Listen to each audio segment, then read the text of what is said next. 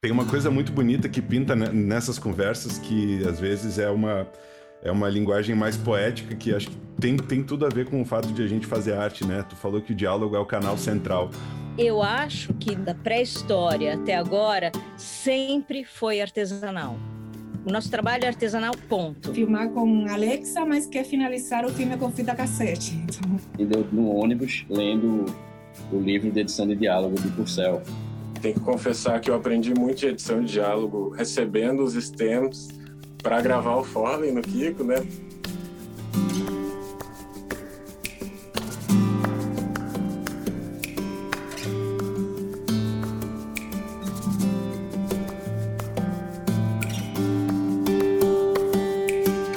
Bom dia, boa tarde, boa noite. É, esse é o segundo A3PS Conversa com supervisores de edição de som. E eu queria dar, é, apresentar a Miriam Biderman, é, supervisora de som em São Paulo. Olivia Hernandes, supervisora de som também, editora de som em Brasília. É, Nicolau Domingues, supervisor de som em Recife, Pernambuco. E Tiago Belo, editor, supervisor de som em Porto Alegre. Bom dia, gente. É, eu vou passar para o Kiko. Ele queria começar a nossa conversa com uma pergunta criativa meio rápida, talvez assim. É, bom dia, boa tarde, boa noite. Como bem disse o Kutz, a gente nunca sabe em que momento a pessoa vai assistir essa conversa nossa aqui. E para a gente começar uh, falando mais um pouco sobre arte, sobre di diversão, assim, eu queria que vocês contassem rapidamente sobre alguma cena inusitada ou alguma solução inusitada que vocês tiveram que dar para o som de uma cena. Assim eu realmente agora não estou lembrando de nada específico, mas é, acho que talvez até durante a conversa a gente pode até é, lembrar. Mas o fato é que acho que cada filme, a gente, a gente, tudo tem um processo, né? Que mais ou menos todos os filmes são iguais mas uh, que a gente faz uma coisa, depois outra, depois outra, junto isso para aquilo. Basicamente tem um processo que a gente faz, mas cada filme tem as suas idiosincrasias, os seus detalhes. Então eu, eu realmente agora eu não lembro, mas cada um tem alguma coisa, uma problemática, um e isso que é, sim, na verdade é uma é, é, é, é você tem que estar tá mais ou menos pronto. É legal, às vezes não é legal, às vezes é péssimo, mas você tem que lidar com isso, você tem que ir até o fim. Posso garantir que todo filme tem alguma coisa. Falar rapidinho, mas é um pouco complexa, mas é. Enfim, tem um filme que eu fiz chamado Rifle, e daí eu fui visitar o set no meio do nada lá porque eu gosto às vezes de visitar o set e tal. E eu fui justamente no dia que ia ter o carro capotando, enfim, que dá um tiro no pneu e ele capota assim. E o carro capotou uma vez, capotou duas vezes, capotou três vezes e era o que a produção tinha, enfim, já era bastante take assim, né? Daí eu perguntei para o produtor, olha, o que que a gente, o que que vocês vão fazer com esse carro agora? Ela falou, ah, vou vender para o ferro velho, né? A, a preço de por peso, né? E daí eu falei, oh, então vamos terminar de quebrar ele, né? Daí tava lá, a gente tinha uma captação 5.0 e tal. Daí aproveitou, a equipe já tava ali um mês naquela naquela tensão, vamos todo mundo aliviar a tensão aqui, vamos quebrar esse carro, velho. Entendeu? Então começamos a quebrar o carro e a gente gravou bem legal assim, o carro quebrando. E era e a, a intenção de quebrar esse carro era para usar no som dele capotando, né? E no final do filme, ele tem uma relação com o carro e com, com a cidade invadindo o campo e tal. Daí a gente pensando com o diretor e como vai ser esse final, esse novo final, e eu falei, cara, vamos fazer ele quebrando esse carro. E daí e porque eu tenho esse som já, obviamente, usei Foley, toda aquela parada, é, sound effects, tal, hard effects mas a base daquele som do final do filme foi aquilo que a gente quebrou no set. Enfim, uma história que eu acho interessante. Eu lembrei de uma, de uma coisa que aconteceu que não assim, não acho que é nada meio que inusitado, mas acho que foi meio engraçado, né? E eu estava fazendo um curta e eu estava no estúdio, tipo, revisando com o diretor o curta, que era sobre as queimadas no Cerrado. E o som direto ele estava muito difícil e praticamente eu tive que refazer tudo, porque como ele gravou as queimadas, são momentos que tem muito vento, ele não levou um técnico de som e ficou o vento estourando no microfone da câmera, não? Aí eu tive que praticamente reconstruir todo o som. E aí tinha um plano que era um plano geral que a gente via é, o, o cerrado queimando à noite, não? E era uma coisa assim, um plano bem bonito, só que o som estava muito ruim e eu fiz toda a reconstrução que parecia que era som direto mesmo, né? E a gente estava só olhando o desenho, ainda não estava mixado. E eu fui dar um play e estava, por alguma coisa estava tudo mutado, só ficou um som bem grave que estava na construção do, ficou só esse som. E ficou muito massa, mas foi acidental. E o diretor e eu, a gente se olhou nesse momento assim, e falou, pô, eu acho que esse plano é só som. Depois que a gente tinha feito várias camadas de vento, queimado, sei lá que, só ficou o, som grave, ficou muito ótimo. Aí o, o filme depois ganhou um prêmio até não foi som, mas tipo, quando foram dar o prêmio, falaram que o, o, o desenho do filme era uma coisa assim, tipo, meio que inusitada. E foi engraçado, porque esse momento foi uma coisa do azar, não? Foi, tava tudo mutado por alguma coisa que eu não sabia. Fui dar um play e a gente viu que, tipo, nossa, que ótimo ficou só esse som, não? É, enfim, às vezes a gente faz umas coisas que é meio sensorial e não percebe e que saem. É isso, não? A Olivia e o Thiago trouxeram isso, né? Então eu queria já, de repente, abordar processo é, perguntar como é, como vocês entram num filme, como tem sido a norma. É, eu sei que existe uma variedade, às vezes a gente entra no final, já quando já foi filmado, já foi rodado, já foi montado, o dinheiro já acabou, o dinheiro está chegando depois de meses. Às vezes a gente tem a oportunidade de entrar no início, né, quando o diretor já manda o roteiro antes, o produtor já tem uma relação. Então eu queria explorar isso e queria talvez trazer assim, como é que vocês tem sido para vocês a entrada nos filmes? É, como tem começado o trabalho, como é a primeira abordagem que vocês fazem dos filmes, como é que vocês entram num projeto e como é que vocês, essa questão do inusitado tem sido para vocês? Olha, é muito é muito diverso no, a entrada dos, no, no projeto, não? E tem quem tem convida desde o início e você lê talvez o primeiro tratamento do roteiro, enfim, e quem te chama logo que já fechou a, o corte mesmo e te chama para você eh, fazer o filme. É, não sei como se comporta, pelo menos aqui em Brasília, o mercado, mas acho que é uma coisa assim, que meio geral, não? É, e a abordagem é totalmente diferente. Cada filme é um filme, cada diretor é um diretor, ou cada diretora é uma diretora.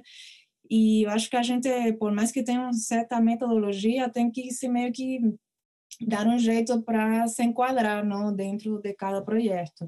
Eu vou falar do filme que eu estou fazendo agora, assim, que eu estava mixando em São Paulo, a gente que voltar porque teve um caso positivo de Covid lá perto, que teve contato com a galera do estúdio, a gente tem que parar para retomar daqui, sei lá, uma semana.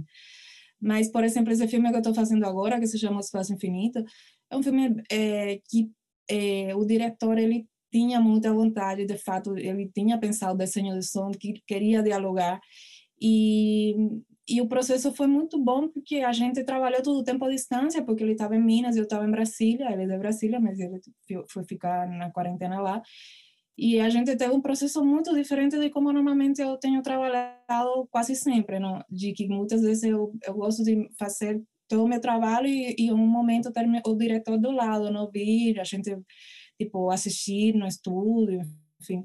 E agora não foi assim, a gente agora eu, eu fazia uma uma premix para ele do que eu tinha trabalhado no dia ou do de um rolo que já estava terminado, alguma sequência que eu tinha mexido, mandava para ele, a gente fazia uma reunião no final do dia eh, para falar sobre, não? Mas assim, foi muito bom porque a gente falou muito do filme e eu gosto de, de escutar muitos diretores, porque eu acredito que eles é, estão há muito tempo com esse filme na cabeça, não? Por mais que eu possa trazer umas coisas novas para eles, eles é, é, meio que um trabalho de psicólogo, não? É, eu gosto muito de falar com o diretor. para não ir por um caminho diferente de trabalho, até porque a gente está com uns prazos muitas vezes limitados é, os orçamentos também não são orçamentos que permitem você estar tá, é, meses trabalhando um filme. Então, acho que a gente tem que ir muito a essa coisa de ser meio que certeiro, não? Tentando, por mais que tenha que refazer coisas, é normal, mas não ir viajando para um lugar totalmente diferente do que o, o, o diretor está querendo. É, é, eu acho que isso que a Olivia falou é bem verdade. Para cada filme é um filme, cada processo é um processo, cada diretor, diretora tem um seu tem sua percepção do filme, que a gente tem que sempre tentar descobrir, e muitas vezes o próprio filme vai dizer o que, que ele quer, né? Acho que isso a gente também sempre tem que descobrir. Em geral, a gente tenta não fazer uma reunião logo em seguida com o diretor, a gente tenta receber o filme, trabalhar alguma já já está com algum tipo de intimidade com o filme. Quanto mais intimidade a gente tiver, melhor é a, a, essa primeira reunião de, de spotting, né, de briefing. A gente vai já ter, mas em geral essa primeira a gente deixa muito mais o diretor falar do que a gente falo, né, para entender o que está na cabeça dele ou dela e se é que tem alguma coisa, porque realmente muitas, muito, muitas pessoas, muitos diretores não têm essa ideia, assim, às vezes, ó, tá todo, todos, o que está na referência é o que eu quero. Então a gente segue a referência porque não tem porque às vezes o filme sugere alguma coisa, o Ricardo sugere alguma, sempre a gente vai sugerir alguma coisa, mas em geral quando o diretor está muito, a diretora está muito clara com o que quer, a gente acha melhor seguir, porque é, inclusive por respeito à, à criação do projeto. E a gente diretor, diretora estão nos dirigindo, né? Então a gente aceita a, a, a condição de, de trabalhar junto, né? Com, com essa questão. Eu ia te perguntar se dentro desse, desse conjunto enorme de possibilidades, realmente, você, Miriam, particular, você tem alguma coisa, um jeito específico de olhar para os filmes quando eles chegam para você ou quando tipo assim, ah, eu assisto o filme sempre em silêncio, sem nada. Não, eu assisto o filme com som referente, sabe? Você tem alguma coisinha assim muito particular sua que você Não, não você tipo não, acho que como vem, a gente, a, a, sei lá, a gente fez agora esse documentário do Segredo de Putumayo, que aí o, produtor, eh, que é do Aurélio, que eu já fiz outros trabalhos dele e tal, e, é, e, ele sempre foi um diretor muito acadêmico, ele sempre fez uns filmes muito relativa, relativamente simples, mas ele era muito. Aí o Patrick, o, o, produtor, ele veio contar a história, e aí ele contou uma história, e ele tem sotaque francês, e eu não entendi nada, mas assim, que loucura, eu não entendi nada dessa história tal.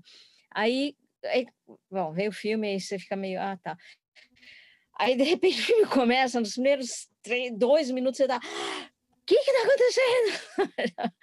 então, tem essa. É, isso é totalmente levado, né? Mas, em geral, os filmes têm. Che... A verdade é a seguinte: os filmes eh, têm chegado muito mais preparados, né?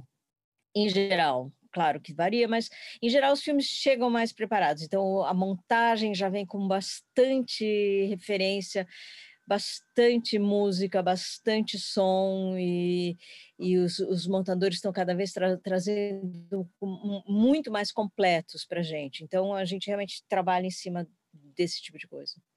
Nick, eu é, tenho uma, uma construção assim também de uma relação com diretores daqui. É, eu trabalho muito filme de amigo, assim, sabe? Que, enfim, muita gente começou comigo, anos atrás, assim, e hoje dirijo filmes e tal, e eu faço trabalho nos, em, tanto em curta quanto em longa, eu continuo fazendo curta até hoje, assim, porque gosto muito da linguagem, então é, é muito comum para mim que eu chegue no roteiro. Às vezes eu chego para fazer a carta de anuência para o projeto, assim, sabe?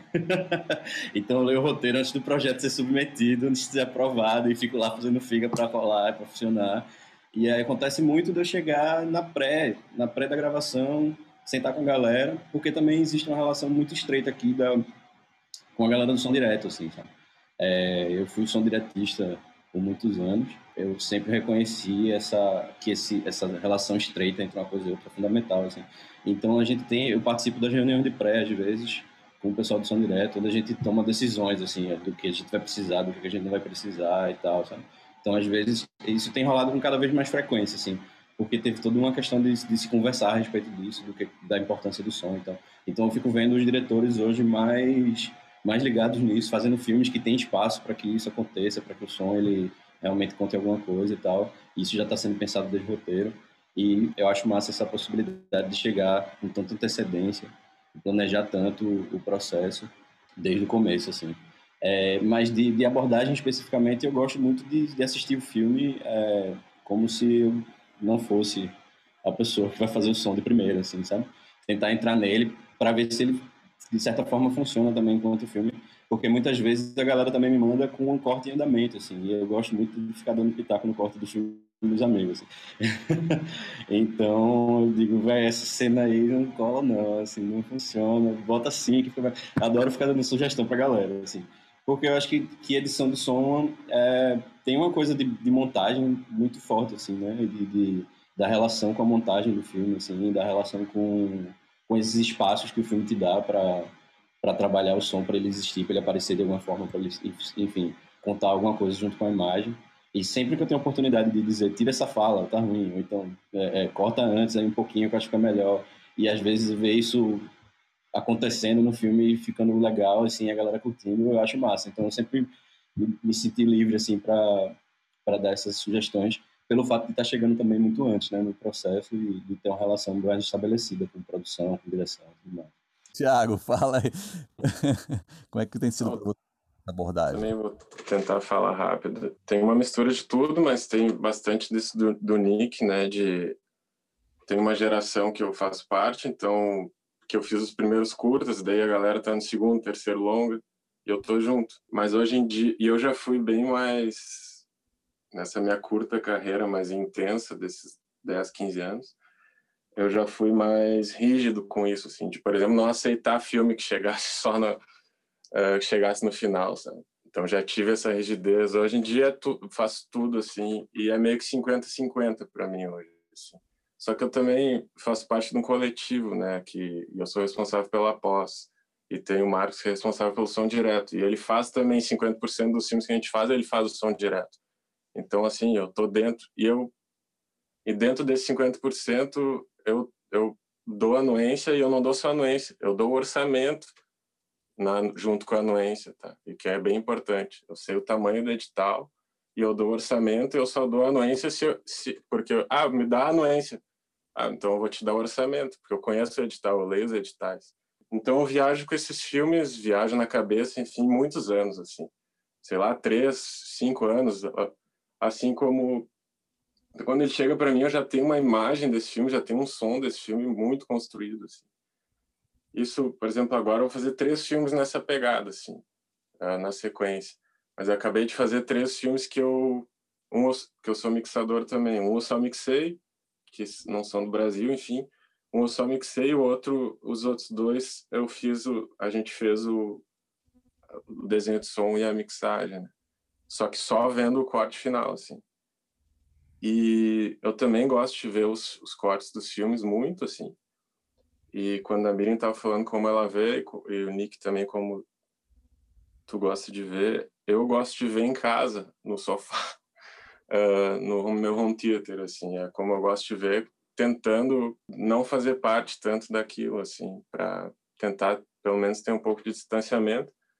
E muitas vezes eu dou pitaco quando eu vejo que eu posso, né? E às vezes não tenho tanta intimidade, então também tento relevar o meu gosto, como a Miriam falou ali, a gente está sendo dirigido e o principal sempre é estar tá colaborando para aquela linguagem, né? Não pode esquecer que por mais que os obviamente que a gente quer o som protagonista, mas a gente está colaborando para uma obra.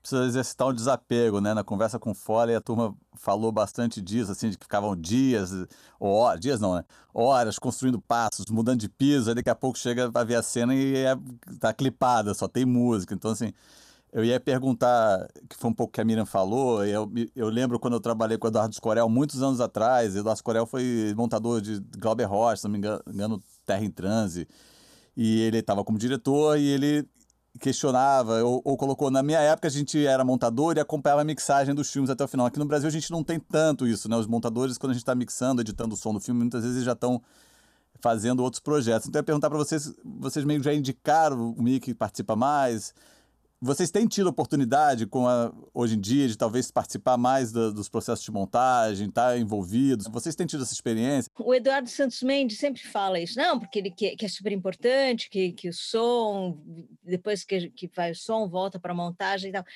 Eu, eu não tenho muito essa, essa percepção. Eu, o que às vezes eu reclamo, às vezes a gente vai e volta, é a mudança de rolo, que isso também é uma questão que já não existe mais, praticamente. Então, eu gosto muito de conversar com o montador, montadora, eu gosto muito de conversar com a pessoa que fez som direto.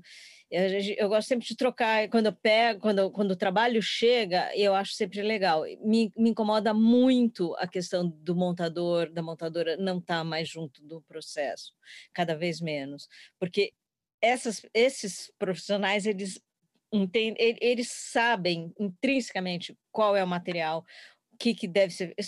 Eles tem a estrutura do filme muito clara, então é muito importante a gente conversar com eles e nem sempre dá. Essa é a verdade. Então, às vezes é um esforço, assim, não, ligar para quem fez o som direto, que às vezes fez há um ano atrás. Puta, nem lembro. Aí eles vão, ah, eu lembro que teve esse problema naquela cena, tal, não sei. Então, sei lá, o ano passado, ano passado a gente fez Laços, né, aquele da Turma da Mônica, aí tinha uma cena que tinha um som, um barulho, que, que barulho, parece chuva, eh, não dava para entender. Aí liguei para o Jorginho, ele falou assim, não, é que a locação era noturna e ao lado tinha uma cachoeira, só que você não sabe...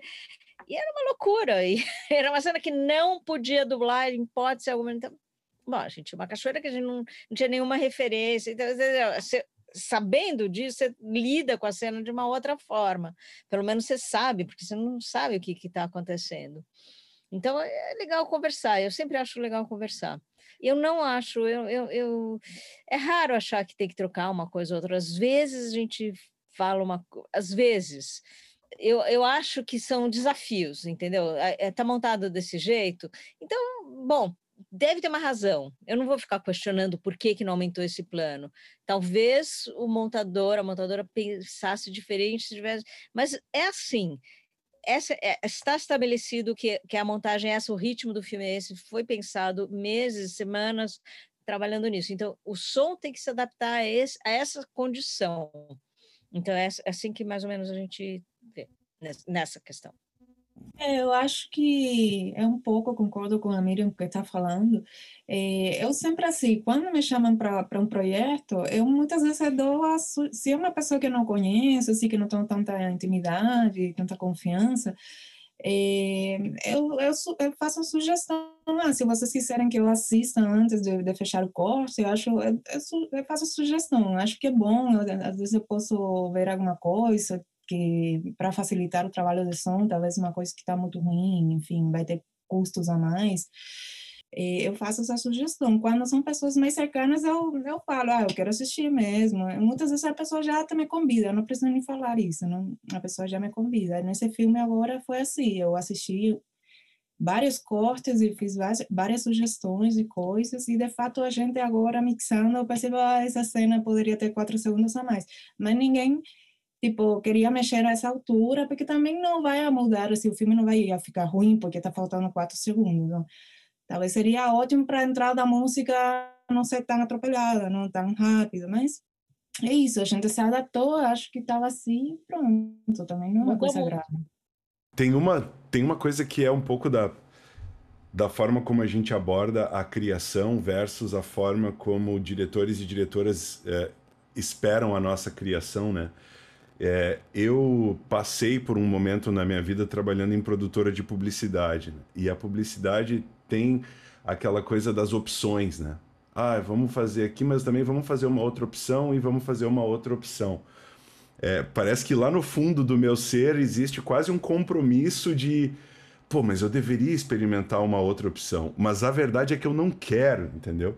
100% do tempo, quando eu construo ou pinta, pinta uma ideia, a gente executa a ideia, eu não estou afim de experimentar outras opções para poder validar essa primeira escolha, porque é uma coisa meio visceral, sabe? Eu queria perguntar para você se essa coisa das opções também fica cercando vocês, como que vocês trabalham, se tem algum diretor ou diretora que fique azucrinando. Tá, mas vamos tentar uma outra opção? É, como que vocês lidam com isso, assim?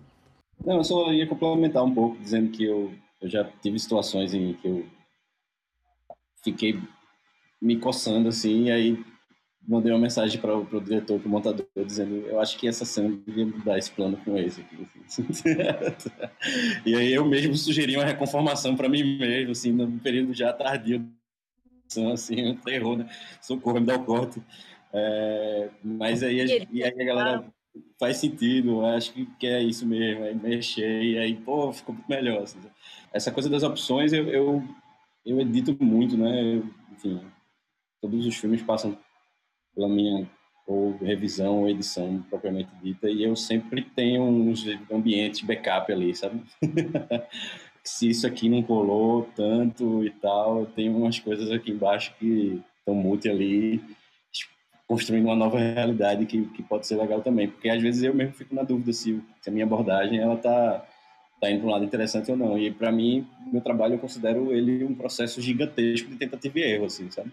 é, porque eu não consigo conceber de forma muito abstrata antes de realmente colocar algo na timeline, em cima da imagem, da play, olhar para ela assim, pensar, será que é isso? Então, é, é, eu gosto muito de fazer isso com várias, várias coisas, assim, sabe? É, esse aqui, como é que fica? Esse aqui com essa sensação, sabe? E eu, eu gosto desse processo de tentativa e erro, meio como funciona um pouco na minha cabeça, assim, sabe? Eu gosto muito de, de dar play e ver o que acontece. E aí eu tenho gosto de causar isso no diretor também. Ó, olha isso aqui, agora olha isso aqui. Né? Tipo, para que lado a gente vai? Assim, como será que será que isso aqui encaixa mais com o que tem depois e tal? Então acho, acho que essa experimentação é massa, assim, eu gosto muito. Só dizer desse lance da montagem, eu até gostei, gostaria de manjar mais de estrutura e como o Nicolau falou, ah, velho, vou sugerir que tu de repente troque essa essa cena ou esse núcleo para cá e tal. Eu não enfim, não domino tanto assim a linguagem nesse sentido. Minhas sugestões são mais nisso, assim, de tentar assistir o filme com algum distanciamento, até porque algumas vezes uh, eu sou a primeira pessoa ou uma das ou entre as cinco primeiras pessoas que vão assistir o corte final, digamos assim, né? Então também vem sempre essa insegurança do, por parte da direção. Eu sou muito mais no sentido de dizer o que eu gostei, o que eu não gostei, o, o que, que eu senti, o que eu não senti. É muito mais nisso do que tira um frame daqui ou inverte esse, essa cena daqui e tal. E das opções, eu gosto de, de assistir o filme, ter uma ideia e apostar nela e, e, e me identificar. Tento identificar no filme alguma coisa que eu me identifico e apostar naquilo e, e com a fundo, assim. Eu tô com algumas, algumas questões aqui, assim, mas é, eu vou fazer uma para mim, né? Eu tô muito. Eu vou pedir desculpa pessoal, mas eu tô curioso para ficar instigando a Miriam. Porque Ai, tem. Talvez eu não sei se o Nicolau e a, o Thiago estão falando, não, a Olivia viveram, e eu, eu acho que é uma coisa que a Miriam viveu, assim. Quando eu conheci a Miriam, já tem algum tempo, eu fui assistente do Rodrigo Noronha no Megacine, e ela acho que foi o show com Zuzu Angel, o filme do Sérgio Rezende sobre a Zuzu Angel, ditadura e tal. E a gente tinha um processo de mixar numa, num console, né? O, o Pro Tools era um mero player naquela época, pelo menos lá no, no Megacine, né? Eu acho que outros profissionais no, no, no, Brasil, acho como o Armandinho, já trabalhavam em The Box, mas a gente lá no Megacine tocava o som no Pro Tools, mixava na Euphonics, e gravava o som é, em gravadores em outro Pro Tools e tinha uma série de processos de premix bem individualizados, né? Eu lembro que o Mega Cine tinha 64 canais, assim, isso que a gente... O Pro Tools podia carregar mais, mas assim, só entravam na mesa 64 canais, se não me engano, na época. Então, assim, tinha todo um, um processo que hoje em dia se esvaneceu, assim, né? Tá todo mundo in the box, tá todo mundo Pro Tools 700, quatro, tantas pistas, né? O próprio processo de edição e mixagem hoje em dia se discute como essas, essas, essas fronteiras estão se, se dissolvendo, né? Então eu queria te perguntar disso, o que, que você sente, quais são as mudanças positivas e negativas que você sentiu com essa transformação toda, né? Eu acho que você talvez uma, seja um profissional que tenha se formado talvez na Moviola ainda, talvez me corrija se estiver errado, tenha tido essa experiência do, ainda de fazer do analógico, de medir os pés e ter que escolher, pô, me dá tantos pés de ambiente disso, disso, daqui. Eu lembro de uma vez conversando com o Valdir Xavier, ele contava dessa experiência lá na França, disso. São processos muito ricos, né? Muito artesanais, assim. Hoje em dia, eu queria saber o que, que você sente em relação a isso. Como é que você acha que isso transformou para bem e para mal nosso, nossa, nossa, nossa, nosso fazer, né? O que, que você acha disso, assim, né? Há muitos e muitos anos atrás, quando os animais ainda falavam, eu trabalhava como, eu comecei a trabalhar como viola, é, quando logo no começo, nos anos 80, e não existia, não tinha nada de computador naquela época, era só 100% moviola. Eu trabalhei primeiro como assistente de montagem, então era uma, era uma moviola flatbed, né? Tipo uma Steinbeck, uma... E depois, quando eu comecei a trabalhar com som, a gente trabalhava com, a, com aquela moviola em pé, inclusive, que realmente é é um outro processo, é um é, assim, e, e, como eu trabalhava, eu trabalhei toda essa, essa, época nos Estados Unidos, então já era uma coisa que tinha muito um processo, muito você fazia era assistente, então a, primeiro fazia o, o, o, antes do assistente, né, o, e depois assistente, então você tem que sempre fazer, você tem que fazer isso, isso, isso, então tinha umas regras que excelente, né? Basicamente é incrível. Você enrola muito o filme, você carrega a lata, você leva a lata, você organiza, você coloca, você marca, você, você tem que pietar, você tem que fazer um monte de coisa que para poder trabalhar, simplesmente para poder trabalhar, para chegar na mixagem com a coisa, mas também você vai entender, fazer mapa, mapa, mapa é uma coisa que também não tem mais por que fazer mapa, mas eu fiz muito tempo também, segurei com sabe, eu queria fazer mapa até o final, assim, porque achava que era super importante, que são os, os estágios do trabalho, né, que é a mesma coisa das pré-mix e tal. É, eu não acho melhor nem pior, acho que são modelos que não existe mais, né? Evidentemente não tem nem como, tem milhões de facilidades agora. Essa área cinzenta que você falou, agora a gente está nesse momento que a edição, a criação e a mixagem é muito misturado. Evidentemente, eu ainda acho que ainda não, é super importante. Eu não acho, eu tenho convicção que existe uma necessidade de uma, de uma edição, mesmo que essa edição chegue muito próxima, mas é muito importante ter esse estágio da mixagem. Então, os estágios ainda são importantes uhum. porque você vai chegando num. Você vai maturando né, o, o processo que é isso que é, que é outra questão, a maturação, né? Às vezes a gente tem mais tempo, às vezes a gente tem menos tempo. Uh, os tempos mudaram e a gente também tem que aceitar isso, né? Então, Quanto mais tempo você tiver, mais ideias você vai tendo, mais criação vai tendo, mais trabalho e a mixagem chega num outro, a gente chega para a mixagem em outro estágio. Engraçado, né? Porque o Zuzu foi quando chega nesse ponto, já, já era tudo digital, a gente já trabalhava tudo no computador, então porque um estágio anterior a gente ainda tinha, depois que acabou, acabou o magnético, ainda tinha as fitas, os, os, uh, os, os, os DA88, os Acais, lembra? Então, várias eh, que a gente vai ter, eu acho que também daqui a alguns anos isso aqui que a gente está fazendo também não vai ser mais assim, vai ser outra coisa. Agora a gente trabalha tudo em rede, não tinha rede, a gente era drive, se tinha drive, não tem mais drive. Entendeu? Isso são coisas que, você, que é maravilhoso, né? É incrível não ter mais drive. Todo mundo está ligado aqui dentro e eu, eu não sou uma pessoa super tecnológica, na verdade, mas obviamente você tem que entender algumas coisas, e, e, e, o quanto mais você entende, melhor é, evidentemente. Eu acho que é um problema não entender tudo, sabe? Às vezes acontece uma coisa no Pro Tools, caralho, e agora o que eu vou fazer? Ricardo, me ajuda, porque eu fico meio.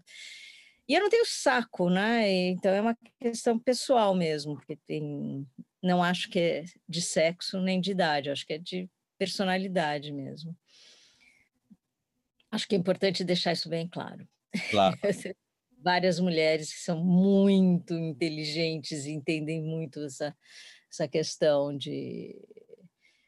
Nicolau, Olivia e Tiago quiserem falar dessas experiências. Assim, eu acho também, como você, que é uma zona cinzenta, mas eu acho que ainda são.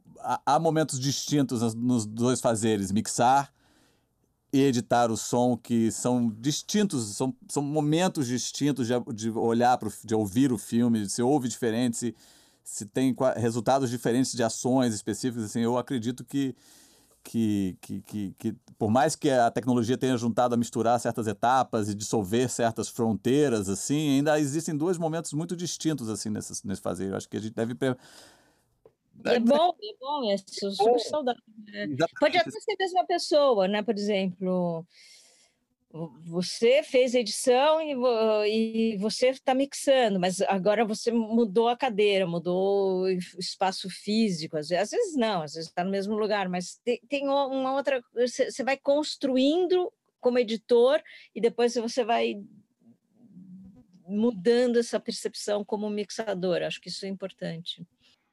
Eu gosto da ideia de, de lapidação, né? Você chega num. Vai aparando arestas, aparando arestas, aparando arestas, né? E eu já vi muito, muitas recomendações de mixadores de dizer não, não passe tanto tempo ali na mesma coisa, porque você tem que andar, você tem que chegar no final para depois você voltar, e aí você começa a mexer nos detalhes e tal. Então, eu gosto de dizer que a, que a, a mixagem ela é um estado meditativo budista, assim. Né? Tipo, você tem que estar ligado no momento presente imediato, assim, se você se distrai por um segundo, você perdeu aquela frequência que sobrou e você não percebeu, assim, ou, ou um ruído que aconteceu, assim. Então, é, eu acho que o estado de atenção é um pouco diferente de uma coisa para outra, assim, realmente. Eu estou acompanhando essa tendência, né, que cada dia essa fronteira está mais junta, mas eu tenho uma preferência pessoal mesmo, que eu, eu acho que quando passa, eu faço o desenho e entrego para outra pessoa mixar, eu acho que o crescimento do, do, do, filme é muito maior. Eu acredito muito em que outra cabeça fresca, que não estava acompanhando tanto o processo, chega lá uma pessoa que domina a linguagem, enfim, domina a técnica, mas domina a linguagem. Tem que ser um. Acho que o mixado tem que ser poeta. Não, não pode ser tipo um apertador de faders, não. Acho que tem que ter uma poesia, não.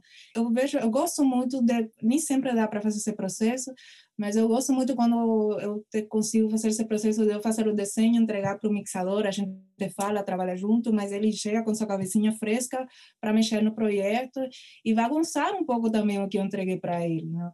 E nesse sentido, eu não tenho grandes apegos se eu acho que é para melhorar o filme.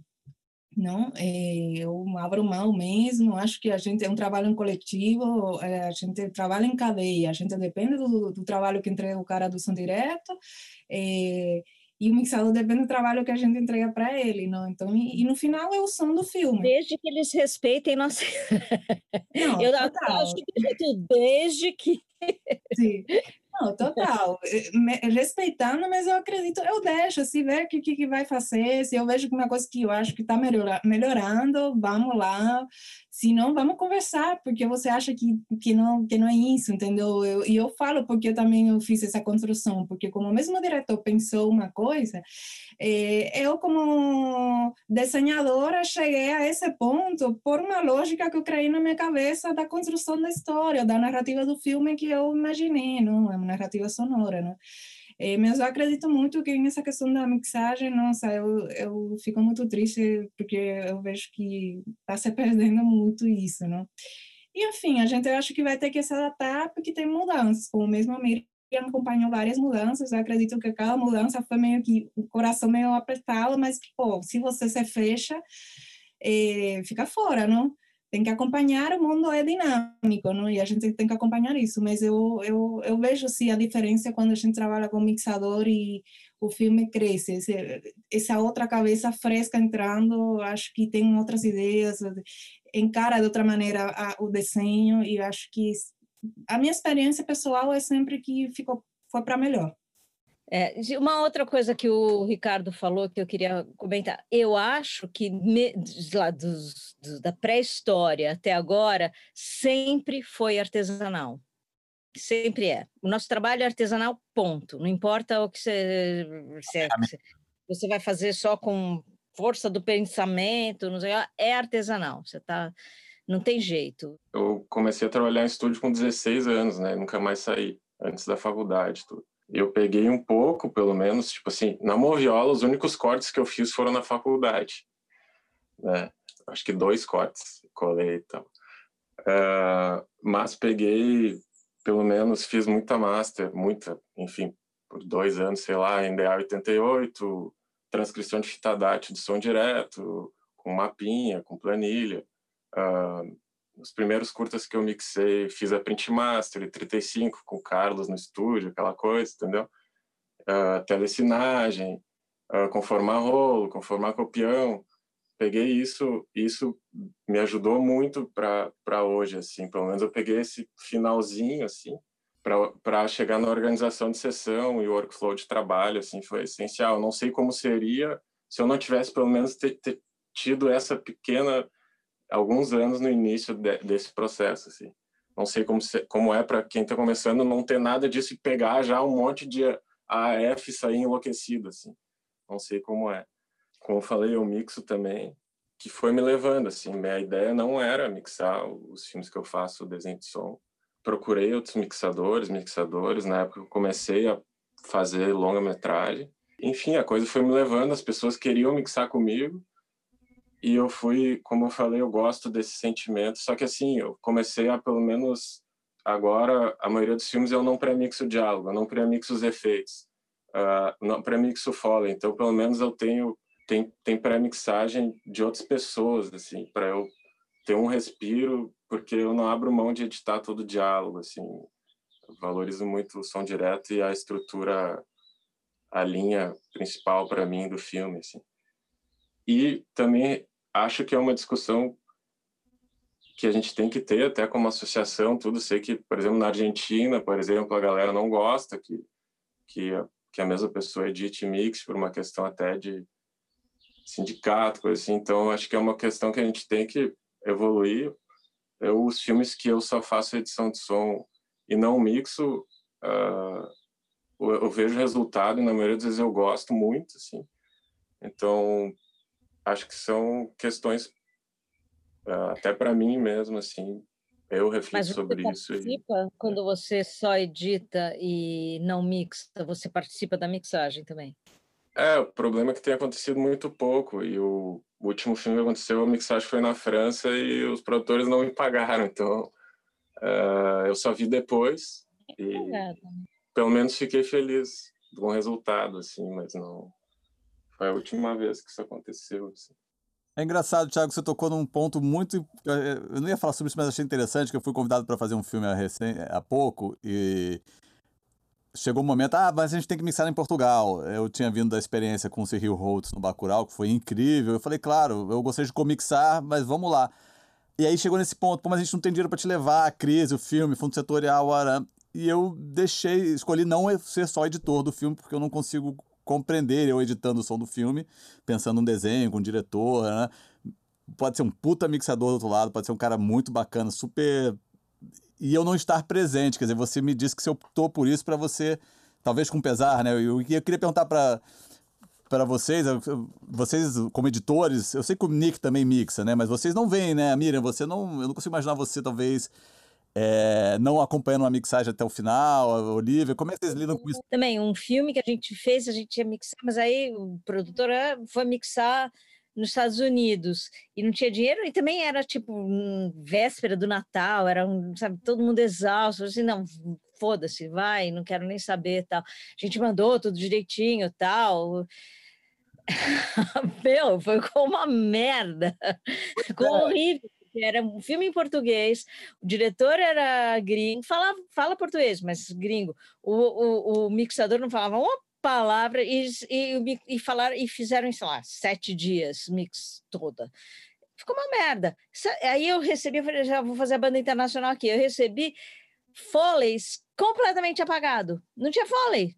Não tinha Foley nenhum. Ele apagou o Foley. Claro, ele não tinha tempo para fazer, mas tinha problema de, uhum. de conceito e era um filme bem complicado, meio entre documental e e ficou uma merda, ficou uma merda e todo mundo viu que ficou uma merda e, e, e, claro, não que eu ia fazer uma grande diferença, mas pelo menos, olha, não, a ideia desse coisa é outra. Não. É, eu acho que faz diferença. eu acho que faria uma diferença mesmo na dificuldade do tempo. Você estaria ali, talvez inclusive ajudasse o mixador, vejo eu, a fazer as opções certas no tempo. Não, é, vamos abrir mão disso, vamos abrir, né? Eu, eu, imagino, assim. Eu, nesse caso, eu optei a não fazer o filme. Foi uma pena, eu tava super afim de trabalhar com o diretor, o diretor comigo, mas ficou muito clara a situação, todo mundo entendeu, mas assim. É, eu não sei se essa, como é que é essa questão para vocês. Eu imagino que, como editores, a gente deva seguir o filme até o final, né? Que é uma questão de responsabilidade, não, não artista. É aquela questão da própria. da, da, da, ideia dessa, dessa mesa. É uma coisa, questão de supervisão, não é nem é, assim, tem a questão do desenho e tudo, mas a supervisão. Se não dá para levar, pelo menos uma pessoa que coordene tudo isso até o final, assim, meu, assim, no orçamento vai até a entrega da mix final, não tem antes disso. Hum. Não teria porquê, né? Às vezes você já conhece o mixador, enfim, uma pessoa que você tem confiança, mas é isso. Talvez o cara não, não entendeu, ou vai abordar de outro jeito, alguma cena, ou, ou vai tomar decisões que você não vai concordar. Se você estivesse do lado, talvez tem pouco tempo, você chega a um ponto tipo, ah, vamos mudar folha, mas esse aqui tem estar, entendeu? É, é, complexo você abrir mão, porque é o que a Miriam falou, o trabalho vai até o final, não até o, entregar a mix. E acho complexo não estar lá olhando esse processo todo. Tá... E a produção não entender que, que tem que ser desse jeito, não? que o, o supervisor tem que estar até o final. E às vezes a, é, a produção tá, tá chamando você para ser a pessoa que vai dizer como é que o som vai acontecer, assim. Né? É, é, é, e o mixador, inclusive, às vezes, é, é, pelo menos com as situações que aconteceu comigo, eles estão eles perguntam a mim quem vai mixar, né? Você é, é, quem você vai querer que mixe e tal. Então, tipo, é, então eu tenho que estar tá lá garantindo o resultado, porque depois isso vai ser cobrado a mim caso dê errado também, assim, sabe? Eu estava é, é, sendo a pessoa responsável por fazer aquele som do filme acontecer de alguma forma, assim, né? supervisionando o processo. Então, para mim, é, tanto participar da mixagem até o final, eu acho que é, que é fundamental. Eu sou, eu para mim é um processo mágico quando o filme acontece, eu acho maravilhoso, o estúdio, eu adoro. É, quanto quando eu estou mixando, eu não, tenho, enfim, claro que tem filmes e filmes, curta-metragens, são outras realidades e tal, mas o máximo possível não estar sozinho enquanto mixador, assim. Tem alguém que tem um bom ouvido do meu lado ali, às vezes é meu sócio, às vezes é meu um brother, às vezes é o cara do som direto que também edita e tal, que, que fez o filme, que está ali junto, é, mas tentar sempre ter alguém na, na, de assistência ali ou de alguma coisa que tenha um ouvido que vai poder me dar uma opinião sincera, assim, sabe? Sobre o que ele está achando do som e tal, porque é, é isso. Eu tive, muitas, eu tive muitas experiências onde eu estava um dia todinho sozinho e aí quando foi para uma revisão no dia seguinte, não, é, muda, não tá legal. Né? Então, tipo, o seu ouvido, ele, ele cansa, ele se adapta, ele entende errado e tal, então mais de um ouvido é fundamental naquela sala ali, fechada. É. É, me, me parece, assim, ouvindo, ouvindo vocês falando sobre isso, né, me parece que fica bem evidente que, embora seja bacana que a gente tenha um, um processo de mixagem separado do processo de edição e, e, feito por profissionais diferentes, não necessariamente sempre assim, mas é, se não tem essa cruza, né, esse, esse momento das duas pessoas trocarem artisticamente, é, me parece que o filme perde, né? Porque não é um processo mágico, né? Não tem como um mixador ou uma mixadora pegar um material que foi concebido por outra pessoa, simplesmente receber as sessões de Pro Tools e, e seguir aquela arte sem entender por que, que aqueles sons estão ali, qual era a ideia para aqueles sons, né? Então, assim, se são duas, dois profissionais diferentes cumprindo essas tarefas, essa intersecção dessas pessoas me parece, acho que a gente concorda aqui, né, que ela precisa acontecer, né? Eu acho que só me defendendo um pouco aqui, esse filme e defendendo a produção também, né, de, desse filme que aconteceu isso recentemente, houve uma troca, tá? Não foi assim, ah, pega minha sessão e mixa. Tipo, o mixador escutou, por exemplo, a, a edição de som, ele, por exemplo, sugeriu coisas, o mixador francês, ele era bem legal. E me mandou a mix para ouvir também, então, assim, não foi uma coisa tipo, ah, e foi todo um drama, tipo, ah, não vamos poder te pagar, eu fiquei naquela. A diretora também já tinha aprovado a edição de som e todas as intenções, então não era uma coisa tipo, tipo assim, ah, é um problema, você não vai poder ir na mixagem, mas vamos tentar contornar de alguma forma. Não foi uma coisa tipo, abrupta, assim. Em relação a isso da minha decisão de começar a mixar, eu me lembro que acho que era 2008, 2009, eu ia mixar uns curtas e tal e mixava na minha salinha 5.1, daí chegava na sala grande não não gostava do que eu estava ouvindo, aquela coisa. Ah, então vou tornar a regra, só termino todos os filmes. Beleza, vou mixar o diretor, a, dire, a diretora quer, quer que eu mixe, tipo assim, quer a relação comigo até o final, beleza. Só que eu vou exigir que eu quero uma sala Adobe, que na, na época ainda. Acho que ainda era. Não sei quando parou de ter que comprar licença Adobe. Mas, enfim, só aceito se. se uh, só aceito terminar se eu for para outra sala, escutar e tal, e, e, e fazer a mix final. E daí até liguei para o Sasso e ele falou, deu, Sasso, tem que mixar tantos. Eu tava com, eu faço isso para ir viajar, eu pego. Agora eu não faço mais tanto curto, mas ah, vou, vou mixar cinco curtas uh, em quatro dias, sei lá, três dias. Me indica um mixador aí em São Paulo para fazer comigo e tal. E ele falou: Tiago, uh, por que você não senta na mesa e vê se você não gosta de mixar e tal? E, e, e nesses primeiros dias ele sentou comigo, nessas primeiras mix que eu fiz e e, e mixou dois curtos comigo, assim, foi uma experiência muito massa, assim. Não sei se eu travei, o que está acontecendo.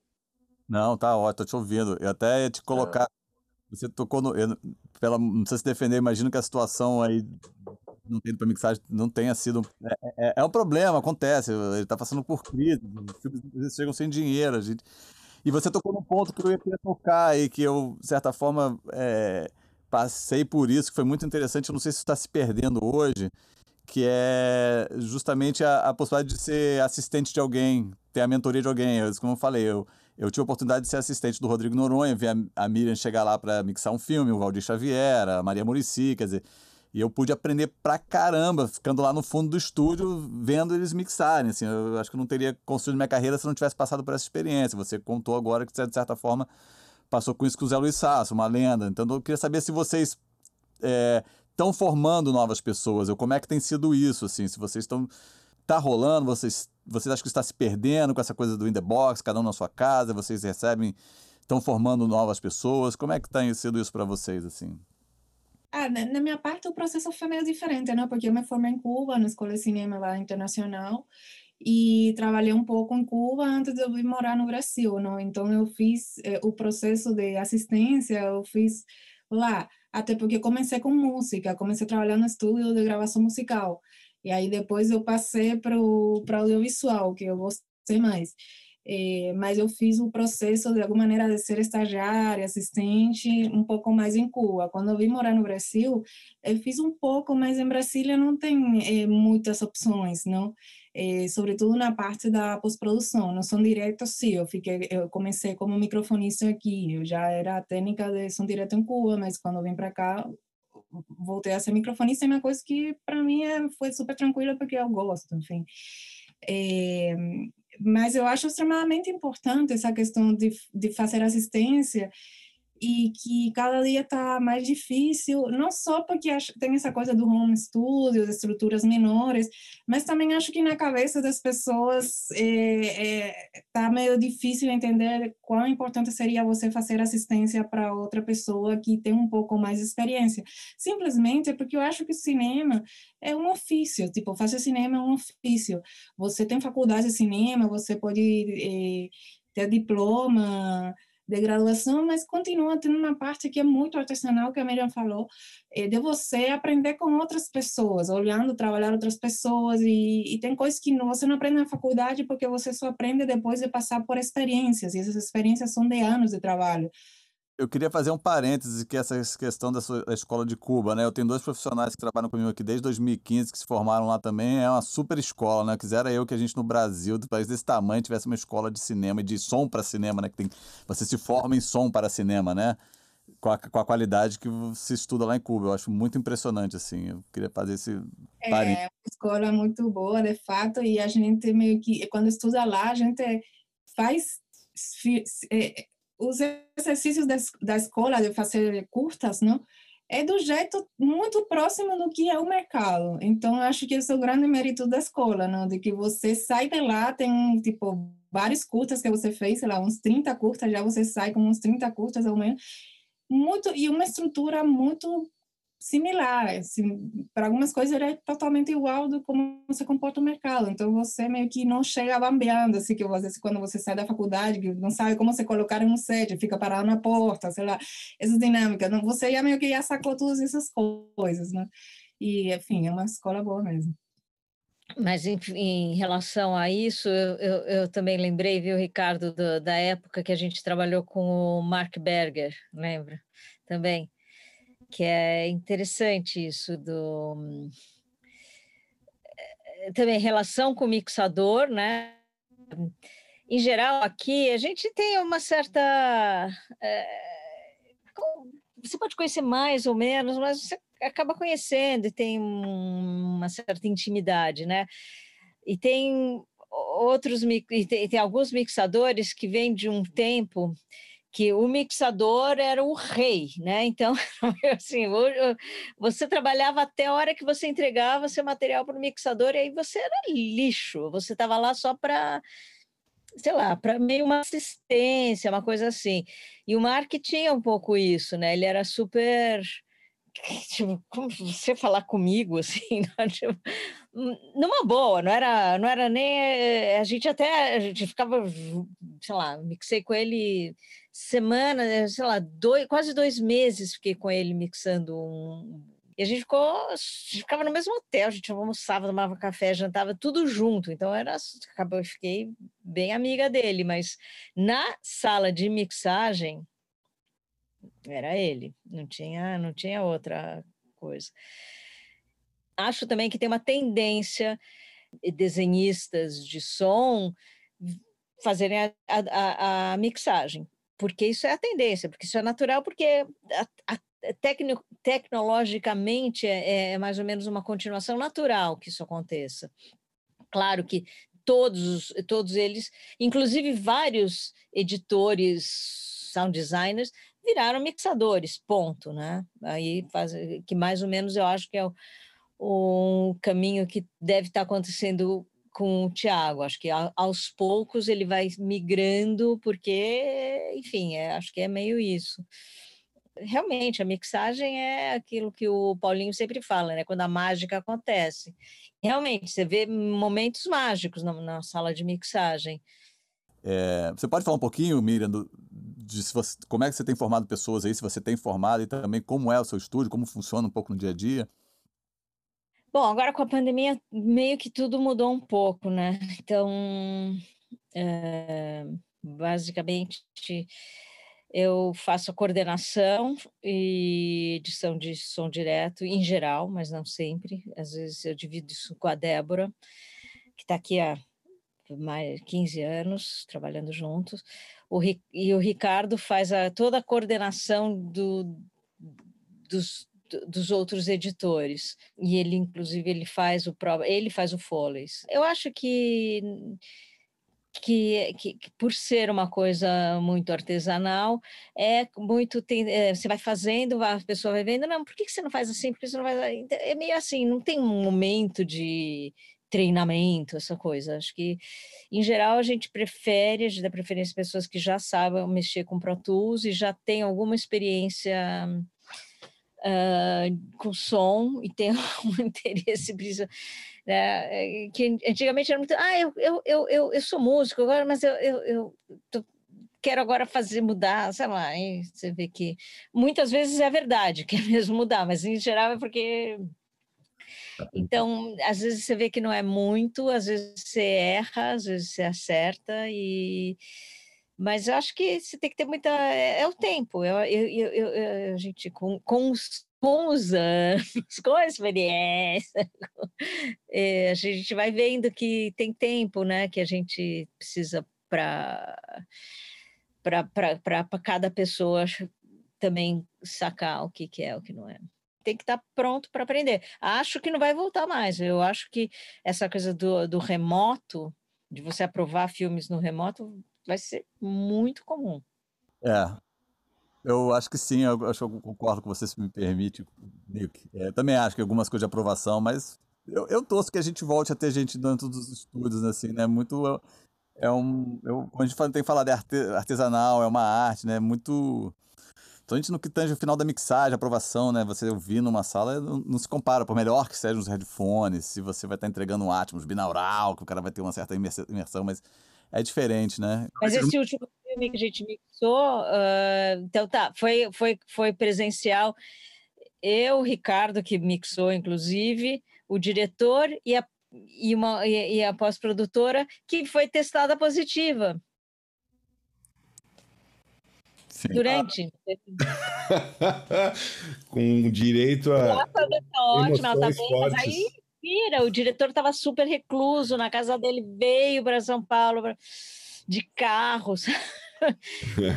Foda, mas aconteceu, aconteceu uma puta cagada, assim, foi uma merda. E todo, todo mundo ficou em pânico. Não pânico, porque ela não pegou muito forte, né? O marido foi tudo bem, tá todo mundo bem, mas aí todo mundo faz teste, todo mundo lá no Saço teve que fazer teste, todo mundo fez aqui teste, aí sabe? Você tem, aí você leva para sua família, caralho, meu pai, minha mãe, sabe?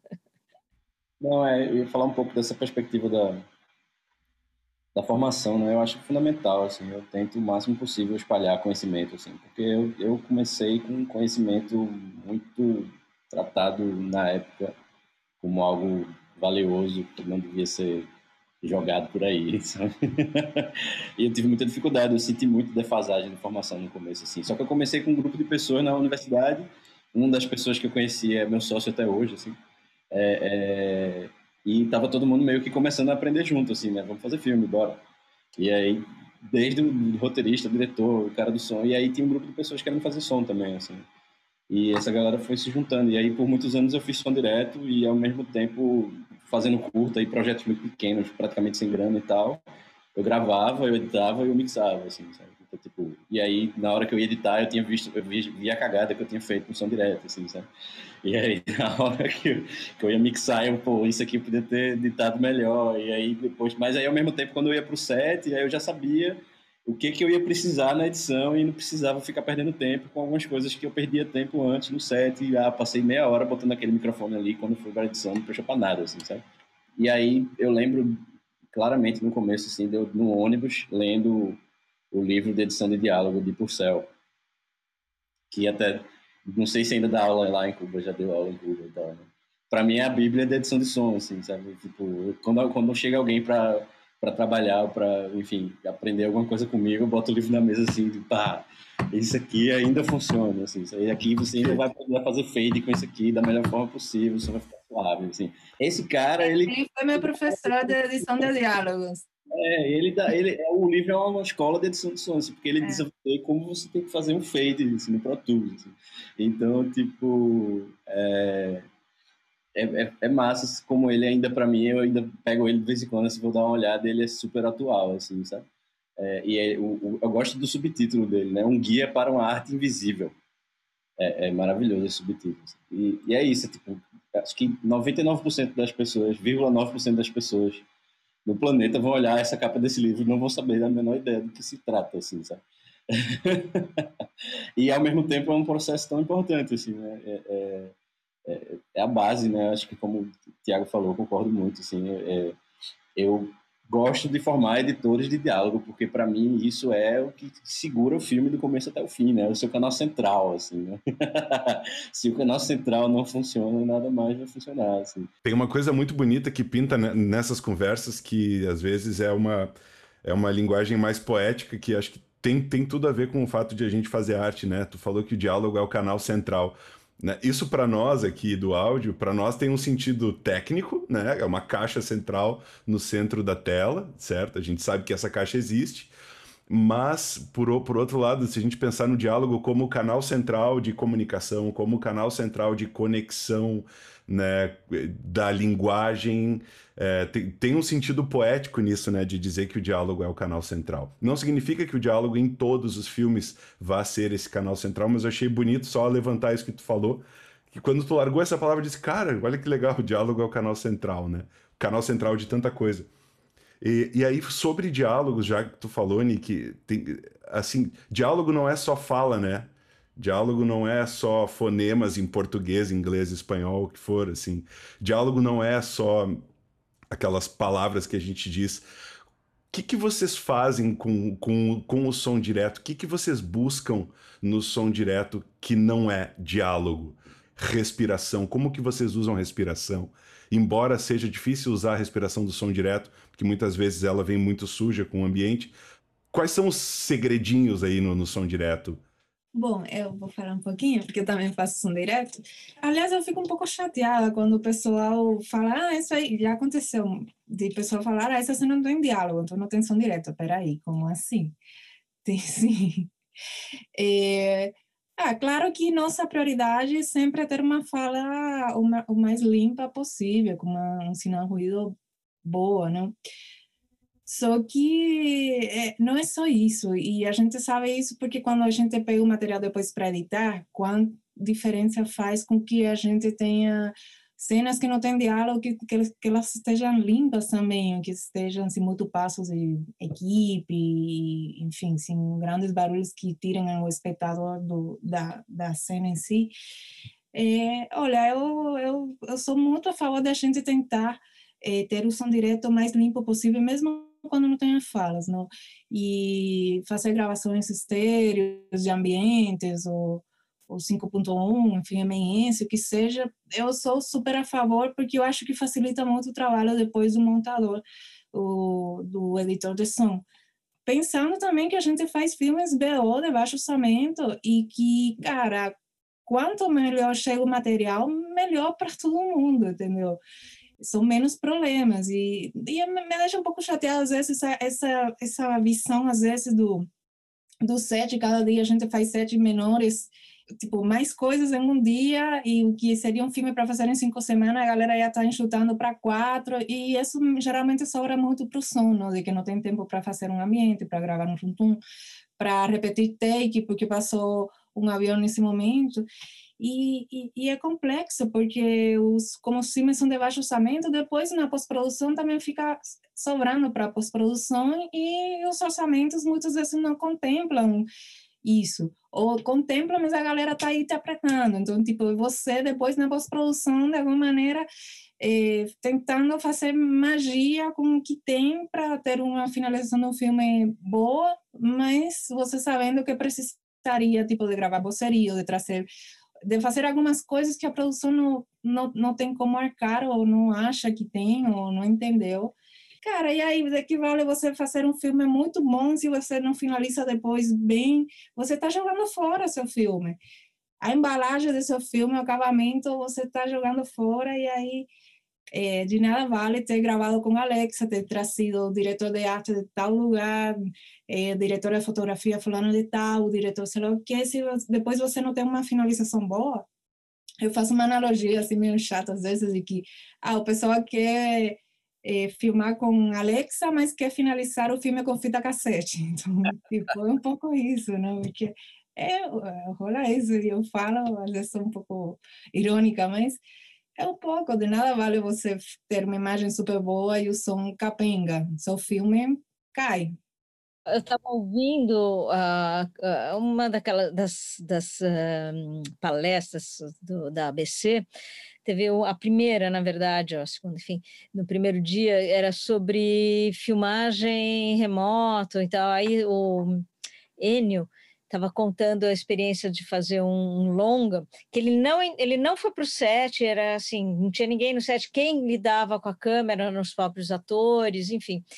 E eles estão com puta problema de som, porque não, não pensaram no som, o som é o som da câmera. E agora eles têm um problemaço, porque a imagem ficou legal, porque eles trabalharam um monte, ensaiaram um monte, descobriram, sei lá, tinha duas câmeras, enfim, era uma coisa que foi trabalhada, mas o som não.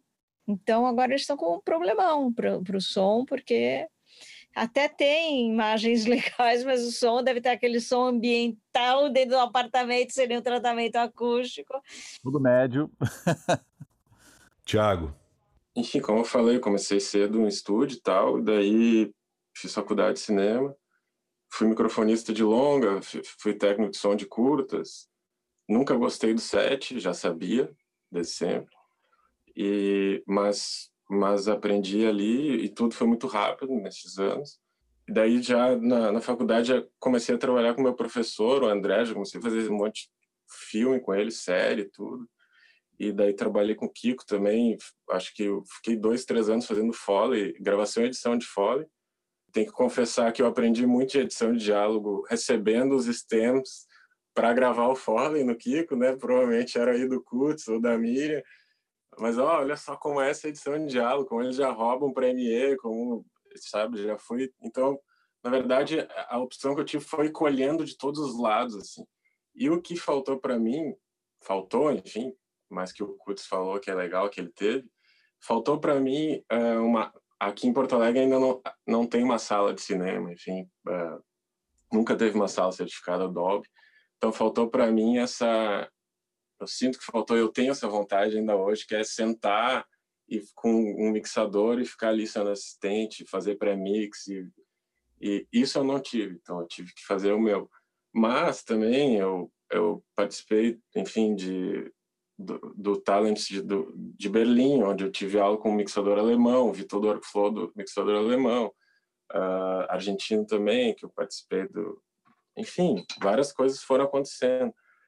E em relação à estrutura aqui do estúdio, eu, eu nunca acreditei muito nessa coisa de dessa relação de patrão funcionário assim eu não não não não não gosto disso assim até hoje na minha até esse momento da minha vida talvez eu possa vir a mudar mas eh, eu faço parte de um coletivo né e a gente tem essa estrutura física que é meu estúdio eu tive estúdio seis anos sem janela esse que eu tenho há três anos eu abri a janela aqui agora porque eu acho que isso é uma outra questão que eu queria levantar uh, mas já falo sobre enfim, daí a gente tem esse estúdio aqui que tem três estúdios 5.1 pequenos, assim, que é onde a gente faz as pré-mix, e tem outro estúdio que não é aqui, em outro lugar, que é que é um Foley Stage, assim. Essa estrutura principal, a gente já está há 10 anos juntos, né? São quatro, cinco profissionais que fazem parte fixa desse coletivo, né?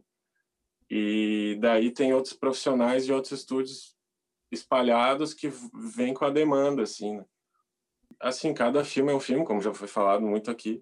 Mas, por exemplo, assim, eu gosto da sujeira, assim. Eu gosto de limpar tudo quando o filme exige que tem que limpar, mas eu gosto da sujeira.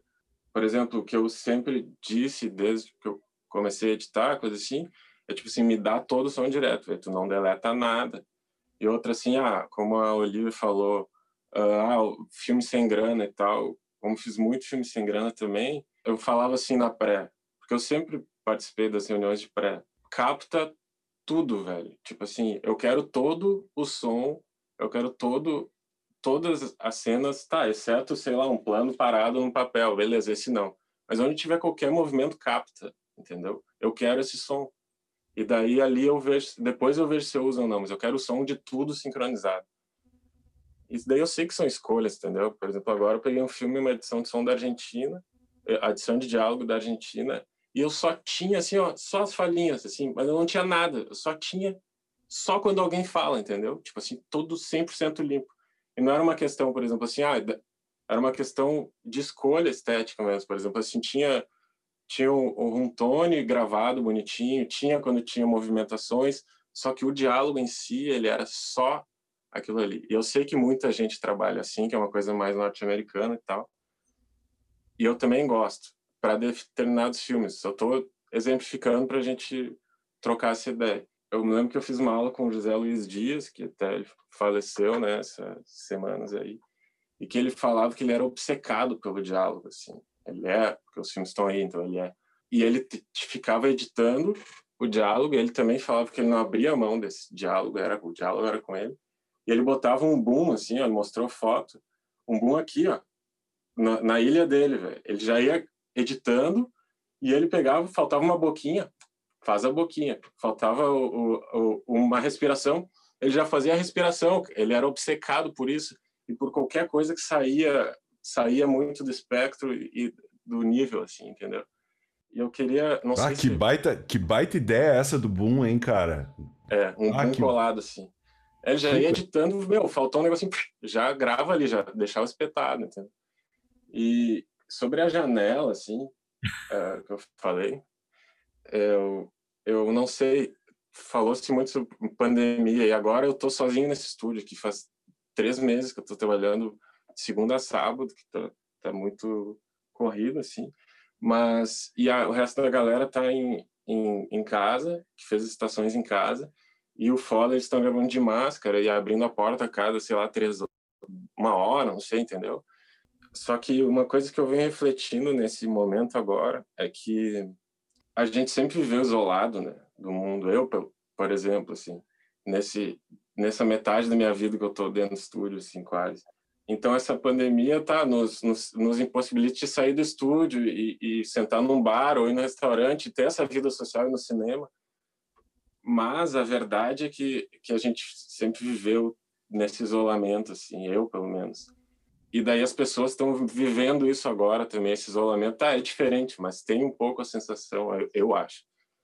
E eu acho que uma questão que até para a associação, assim, mas é a questão psicológica, assim, né? Nós, assim, dos profissionais de pós de som, principalmente, que ficam bastante sozinhos, ficam fechados, assim. Eu não sei como vocês sentem, é uma coisa a ser muito, acho que debatida, pensada, relação saúde, tanto mental quanto física, e, o, e esse trabalho que eu, eu acho que dentro da cadeia de trabalhos e profissões que a gente tem na sociedade é um trabalho incrível, assim, não tem como não, não dizer isso.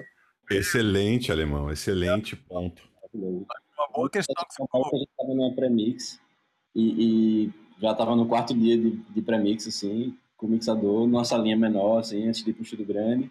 E aí tem aquela hora que a mix dá uma travada, né? Que ninguém consegue mais... A cabeça já tá, tipo, exausta e tal. E aí eu olhei assim, aí peguei a cortina e abri, assim, aí entrou um sol na sala, bem grande. Assim. Aí eu deixei, vamos deixar assim um pouquinho... Aí fluiu, aliviou, sabe? E aí o, o mixador olhou assim e fez, eu vou fazer isso mais vezes. Cara, tem que pegar sol, cara tem que entrar sol nessa sala. Assim. Eu não abro mão da digital.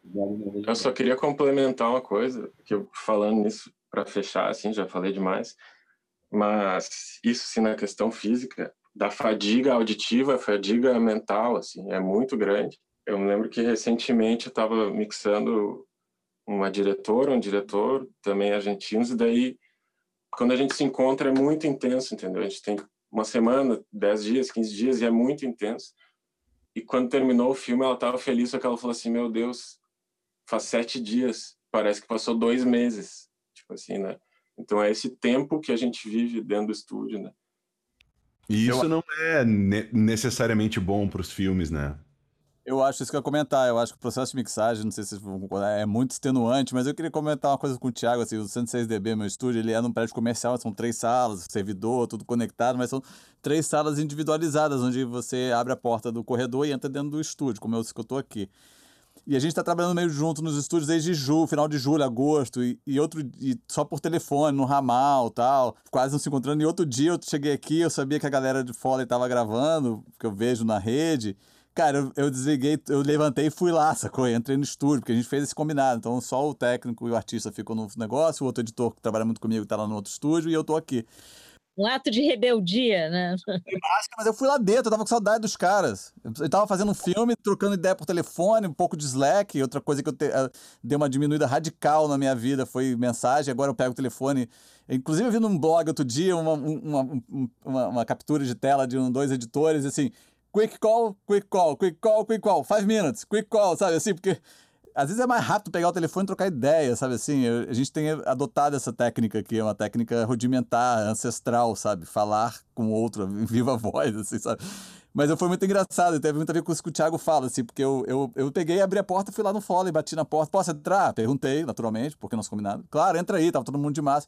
E ficamos ali 20, 30 minutos conversando sobre o filme, sobre o mercado, o que está por vir, o que está por vir, as dificuldades que a gente está enfrentando, to todos os assuntos relacionados ao dia a dia do estúdio que tem a ver com. Você tocou num ponto importante, assim, né? Como é. De novo, acho que volta para a questão do artesanal e volta para a questão de ser uma arte que se faz em equipe, que se faz no coletivo, assim, né? essa necessidade de trocar, né? necessidade de estar de, de, de estar em contato né? um com os outros. Eu queria fazer uma provocação aqui, que é, voltando a essa questão do diálogo, sem discordar da ideia de que o diálogo é uma coisa quase que sagrada, às vezes tem algumas controvérsias, assim, e tem se lido nas redes sociais. Agora o Christopher Nolan lançou o filme, né? Aí já vira assim, não dá para entender nada no filme do Christopher Nolan, do diálogo, ele mixa, eu acho que até que ele mixa muito alto, minha opinião. Será que às vezes também o diálogo não é muito sagrado? Ou seja, a gente essa necessidade com essa coisa de streaming, TV, de todo mundo ter que ouvir tudo. Mas será que essas possibilidades de ruptura, de ranhura, de se perder também têm sido pouco exploradas hoje em dia? Uh, vou falar uma coisa engraçada que eu lembrei, é, que o Riley sempre fala, né? Quando ele, ele trabalhava lá no Sound One, que era um era um prédio comercial como o seu, e ela, e ela foi crescendo, ela tinha vários andares dentro daquele prédio. Foi alugando salas e coisas, foi ficando enorme, e aí tinha os estúdios, as salas, eles alugavam salas de montagem, salas de mixagem, sala de edição de som, sala para pós-produtor, enfim, a, a, a, pós-produção ia toda para lá. O Riley sempre conta uma coisa eh, super legal, que quando ele começou fazendo, ele trabalhou anos e anos e anos no Sound One. Ele começou gravando Foleys, depois ele foi gravar é, dublagem e depois ele virou mixador. Também foi subindo, subindo até chegar e ele fala que assim as, que era o que era legal assim tinha meio acho que uma sala dos professores que era a sala dos mixadores imagino que seja. E aí às vezes ele chegava estava no meio de uma mixagem com uma dúvida numa coisa ele ia lá ou entrava na outra mixagem que estava um outro mixador tipo Lee Dichter ah, vem cá numa situação dessa o que, que você faria? Aí ele ah deixa eu dar uma olhada tal. Então tinha uma troca assim e também para a gente de edição também tinha, porque a gente tava, trabalhava no, junto com um monte de gente, com um monte de outros filmes, vários filmes, filme pequeno, filme independente, filme de estudante, filmaço, assim, a gente hum, tinha filmes gigantes, então, que várias salas, o andar inteiro era para tal filme, enfim. E aí então tinha uma troca que era bem legal, assim, era que, que, que isso eu sinto muita falta. Em relação a essa coisa de limpar muito ou limpar pouco, acho que também depende muito do hum, da estética do filme. Também um outro exemplo que engraçado, eu, eu trabalhar com Babenco limpar muito para ele, falou assim, não, que horror, parece que está aqui, ele queria o som lá, na, lá, lá, então é uma questão estética também. Então, aqui no Brasil, a gente tem uma, eh, atualmente, né, tem uma coisa de, de, de, época, né, essa época que a gente está, uh, existe uma estética naturalista, misturada com absolutamente entender tudo, tudo, tudo que se fala, que eu também acho que não é importante. Mas isso não é sujeira, isso é outra coisa. Isso não é, você não vai perder. Você vai, é, é, é como você é, é, coloca o diálogo dentro de um ambiente, dentro de uma coisa. Se ele está para cá ou se ele está aqui, ou se ele está junto. Então, eu acho que é, são coisas diferentes. Acho que a tecnologia, assim, depois de, de, que apareceu o RX, assim, mudou tudo, né? Tem antes e depois do RX. Para essa parte de, de, de, diálogo não existe, assim, é, é, é uma coisa incrível. E não é uma limpeza, uh, como é que se fala, clínica, não é, não, assim, não é como você vai entrar numa sala cirúrgica, você vai fazer isso. Às vezes a gente até acaba pirando e fazendo demais, né? Vai limpando, limpei direito tudo aí, você vai ouvir, tá uma merda, tá? Perdeu toda a vida. Então a gente tem que lembrar, lembrar da vida, que é o quê? Que é a ambiência do lugar. É as... Então, se passa um avião, se passa um carro, de repente é para passar um carro mesmo, não tem problema. Você está no, no, no, no, teto de um, sei lá, você está na praia, você vai ter som, enfim, você tem que saber onde é que você está e quanto que você vai limpar para isso.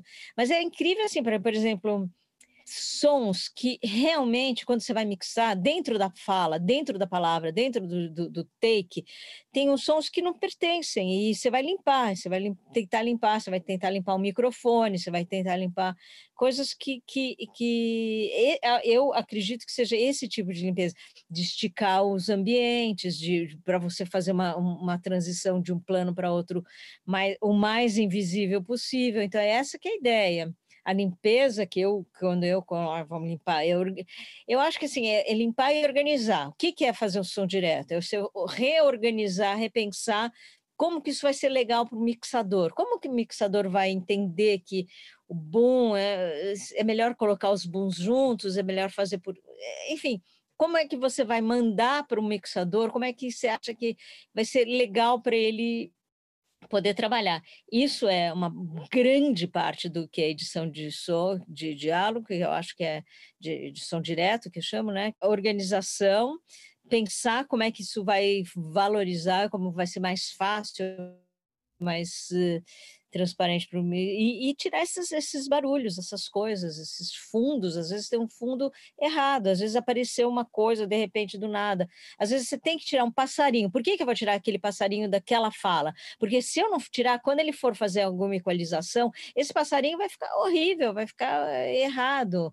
Aí sim, o som do diálogo da melhor forma possível. Não vai ter que comprimir, não vai ter que vai ter que comprimir o mínimo possível, vai ter que usar o mínimo de S. Então eu tento tirar. Quando o S tá tá subiando, eu tiro. Eu vou tirar, eu vou lá e tiro, vou no connect mesmo, no, vou tirar. E acho que ajuda, acho que a mixagem vai muito melhor, vai ter que usar muito menos artefatos depois, entendeu? É claro, você tem que tomar muito cuidado para não pirar. é...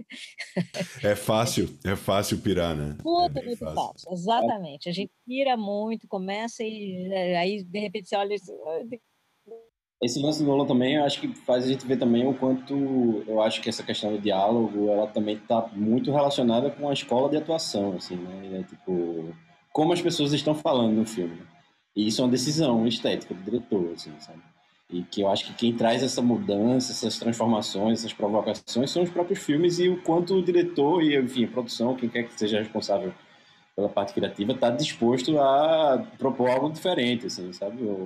E o quanto isso vai provocar dentro de uma indústria que já é formatada. A gente vive um processo de formatação. Você abre o YouTube hoje, parece TV aberta, né? Tudo está meio parecido, assim, né? Todo mundo está dentro do. É, acho que a formatação é um processo natural da humanidade, assim, dessa construção de tudo, de, tudo vira produto, tudo é, enfim, toda arte se torna venda de alguma forma, assim, sabe? As pessoas estão vendo em casa, em situação de barulho e tal, e como isso vai ser consumido no celular, numa tela desse tamanho, que você vai ver com uma caixa de som mono que vai sair só do lado direito do seu aparelho, assim, sabe? e tem gente que realmente assiste assim. Aí é isso, aquela velha questão que bate, a gente vai nivelar por baixo ou não, mas alguma coisa vai ter que ser entendida, né? Mas eu fico vendo como a indústria da música, por exemplo, tem uma transformação a cada 10 anos, né? A gente consegue identificar uma, uma, uma, estética a cada 10 anos na música, isso é impressionante, assim, sabe? Beleza, se, se conecta, conversa entre si, mas a gente fala da música da década de 90, década de 80, década de 70, década de 60, e o quanto isso influencia, é, eu, eu vejo isso muito na mixagem também, assim, sabe? Você vai ouvir um som da década de 90, ele tem uma limpeza, porque a galera finalmente conseguiu deixar tudo muito limpo e tava todo mundo muito feliz que o som era limpo. Agora a gente consegue entender as falas, a gente entende as falas. Tá. É, tipo, é isso, é, aí isso vira, quando fizeram estéreo, eita, botava a bateria todo do lado esquerdo, assim, sabe? Ah, agora você pode botar de um lado do outro, vamos botar a bateria inteira de um lado só e a voz toda do outro lado. Então, tipo, aí isso eu acho que tem a coisa da relação das ferramentas com a estética e com, com o descobrimento dessas ferramentas, e quando você supera a ferramenta e ela passa a ser algo tão natural onde você simplesmente não ela não passa a ser mais um pilar, ela passa a ser só mais uma coisa dentro de uma proposta muito maior, assim, sabe? É, é um processo de superação tecnológica também, é que tem a ver, assim, sabe? Olha só, o Nick estava falando de, dessa questão das ferramentas, é uma coisa que eu, eu, eu penso muito, porque quando eu comecei a trabalhar com RX, a, o primeiro trabalho que eu fiz, nossa, é a novidade, não? Você conseguiu tirar muita coisa, era um curta, eu fui lá super empolgada, limpei um monte de coisas, e quando eu vi o trabalho final, nossa, eu passei da mão, não? Então, eu acho assim, a gente hoje em dia tem muita ferramenta, eh, mas tem que usar com, com cuidado, não? Tem que mensurar. A gente não precisa, tipo, colocar toda a roupa que tem no guarda-roupa, entendeu? Você escolhe esse dia para usar uma blusa e entender qual é a necessidade. Eu acho que isso, normalmente, a gente vai é, conseguindo ter essa, essa sacada depois de, de, de, anos de trabalho, com experiência. Não? É, eu lembro da primeira vez que eu sentei para mixar um curta, é, eu era estudante e eu assim, peguei os diálogos e assim, era tipo, preciso qualificar tudo sempre, não? Tipo, sempre tinha que equalizar alguma coisa. E às vezes eu não sabia o que, que, que tinha que fazer, porque sabe? Quando você depois você olha, você vê tipo, não precisa, é, tipo, às vezes é só tirar um pouquinho de alguma coisinha e está pronto, mas inicialmente você acha que tem que processar tudo, que tu, que tem um monte de ferramenta e tem que usar tudo. Eu acho que a sacada do, da experiência é isso. Você tem que saber que tem as ferramentas e saber usar, não precisa encher de coisas, não. Mas a gente saca isso depois, quando você olha a experiência de um trabalho e depois vai encarar o outro de outra maneira. Eu acho que, enfim, a gente tem muita muitas ferramentas e a gente tem que saber usar com, com, com senso, com senso comum, tipo, ter um pouco de tranquilidade, não? E isso a gente pega com o tempo. Sobre o RX e tal, o uso dele, eu ando também noiando bastante nisso. E também acho, concordo com a Miriam, que desde, desde que ele se padronizou, mudou bastante, assim, no, nos filmes que eu, que eu recebo, edições e tal. Realmente, e eu mesmo estou analisando quanto eu quero usar, quanto não quero usar. Eu acho que, é, quando falei de sujeira, acho que a Miriam falou melhor do que eu, do que, que é sujeira e o que é não. Acho que eu não falei muito bem. Mas é muito mais saber o que, que usar do som direto ou não, essa mais a questão. E daí só, talvez isso vá para a mesa mais de mixagem, mas para mim, essa questão que o Nick falou do do, da padronização do streaming, eu ia falar da palavra loudness, né? Que, enfim, eu edito o diálogo já olhando a fucking loudness, assim, infelizmente, né? E daí só a última coisa que eu pulei antes sobre formação, né? Que é uma coisa importante até daqui. Faz alguns anos já, uma vez por ano, a gente, uh, com as faculdades de cinema, a gente sempre tem um estagiário ou uma estagiária dessas faculdades, tal, remunerado. Mas agora a gente acho que vai parar um pouco e vai para ir para um lado mais de formar a gente, a galera negra ou a galera trans, tal. Vai, vai pular um pouco a, a ideia da, da faculdade, que já faz uma seleção, porque as faculdades aqui são privadas, né? Então a gente vai, acho que vai para esse outro lado de formação que eu acho que não dá mais, né? Parabéns, Alemão. Baita, baita, baita decisão. Eu acho que todos nós aqui, brancos do audiovisual, especialmente no audiovisual gaúcho, uh, a gente se sensibilizou muito com algumas coisas que aconteceram recentemente. Eu acho, acho muito bacana essa atitude de vocês. Nós lá no estúdio, a gente está indo por um caminho muito parecido. Eu estou repensando um pouco os critérios de apoio, né? Por que apoiar um projeto e não apoiar outro? A gente apoia curtas-metragens todos os anos e, e essa pergunta está batendo muito na minha cabeça. Por que, que eu estou apoiando esse projeto aqui e não outros, né? Então, acho muito legal isso aí. Legal tu ter falado nisso. Gente, foi muito legal. É, acho que a gente podia ficar conversando aqui pelo menos mais uma hora facilmente. Queria agradecer muito, né, vocês terem arranjado um tempinho para poder trabalhar. Eu sei que todo mundo tem agenda de trabalho, com a pandemia as coisas de casa muitas vezes também se misturam. E é isso, um prazer. A 3PS Conversa, segunda edição, com os supervisores, a Miriam, Olivia, Nicolau e o Thiago. Até já, até o próximo. Ah, obrigada, foi ótimo. Muito obrigada aí pelo convite. Obrigado, um prazer estar com vocês. Até mais.